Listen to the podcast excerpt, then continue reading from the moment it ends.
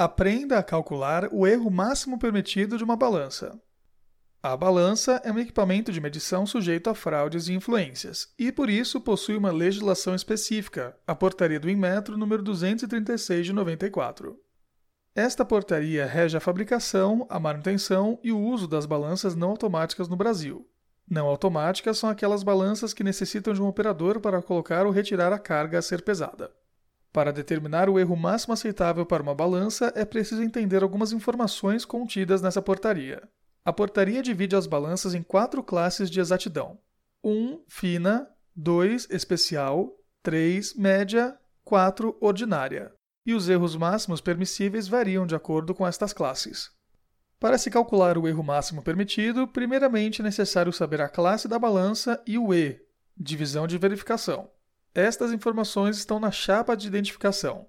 Uma observação: a classe da balança também pode ser identificada utilizando a Portaria 236 de 1994 do Inmetro.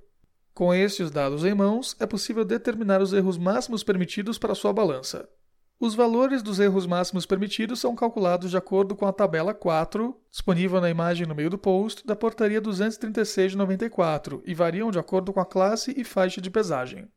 No caso de uma blitz do órgão fiscalizador com as balanças em uso, os erros máximos permitidos são o dobro dos erros máximos apontados na tabela no meio do post.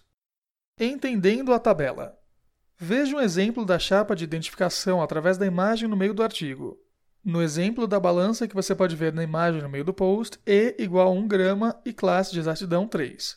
Com estas informações, consulta essa tabela na coluna que corresponde à classe 3, pois temos uma balança classe 3 na faixa 0 menor ou igual a m menor ou igual a 500e. Ou seja, caso o peso a ser medido esteja na faixa de 0 gramas até 500 gramas, o erro máximo permitido é de mais ou menos 0,5e, ou 0,5 gramas. Na de 500e menor do que m menor ou igual a 2000e, ou seja, caso o peso a ser medido esteja na faixa acima de 500 gramas até 2000 gramas, o erro máximo permitido é de mais ou menos 1e, ou mais ou menos 1 grama.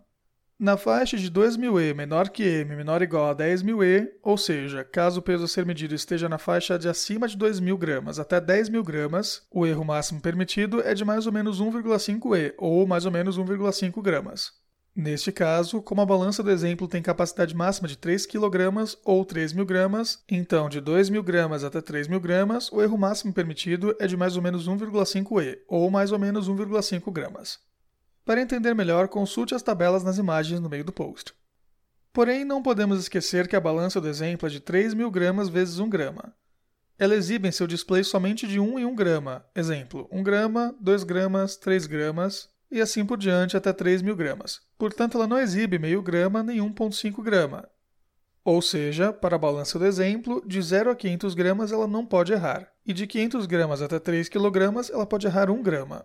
Desta forma, estaria dentro da tolerância perante a legislação. A importância do erro máximo permitido.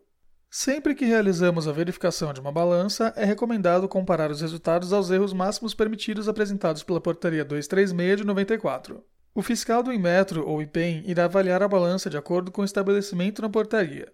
O proprietário deve sempre manter seu equipamento de acordo com os requisitos metrológicos estabelecidos na portaria.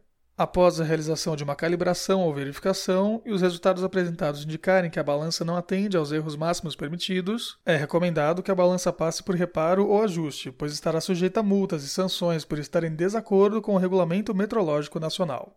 Apenas um técnico acreditado pelo Inmetro pode realizar esse serviço. Ele tem o selo de reparo, que deve ser colocado em qualquer balança após ser consertada ou ajustada, e responderá pelo serviço prestado. Após o serviço, o IPEM ou Inmetro deverá ser notificado para que faça a verificação novamente e, estando de acordo com a portaria, coloque o lacre dele.